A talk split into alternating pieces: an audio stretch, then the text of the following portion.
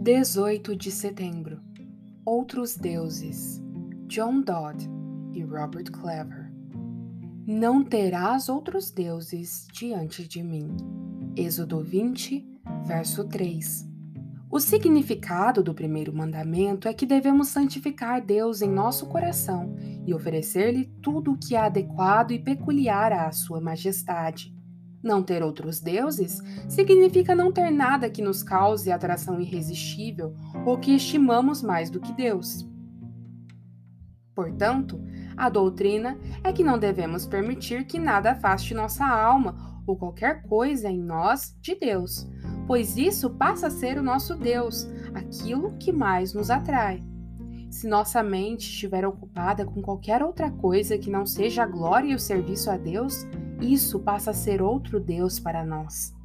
Quanto à questão de conveniência, se colocarmos a esperança, a confiança e o coração na riqueza, isso é idolatria. O homem rico, descrito no Evangelho, fez da riqueza o seu Deus, visto que confiava nela e a adorava. Pois aqui ele fala da adoração interior a Deus na alma se confiarmos na riqueza e pensarmos que estamos seguros por possuí-la quando ela nos for retirada, será o nosso fim.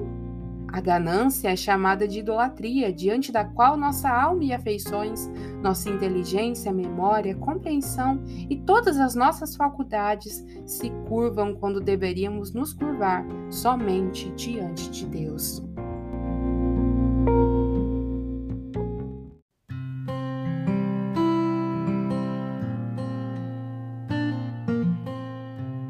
Você ouviu a leitura do devocional Dia a Dia com os Puritanos Ingleses, da editora Pão Diário, uma leitura que você encontra aqui no Devoção Diária.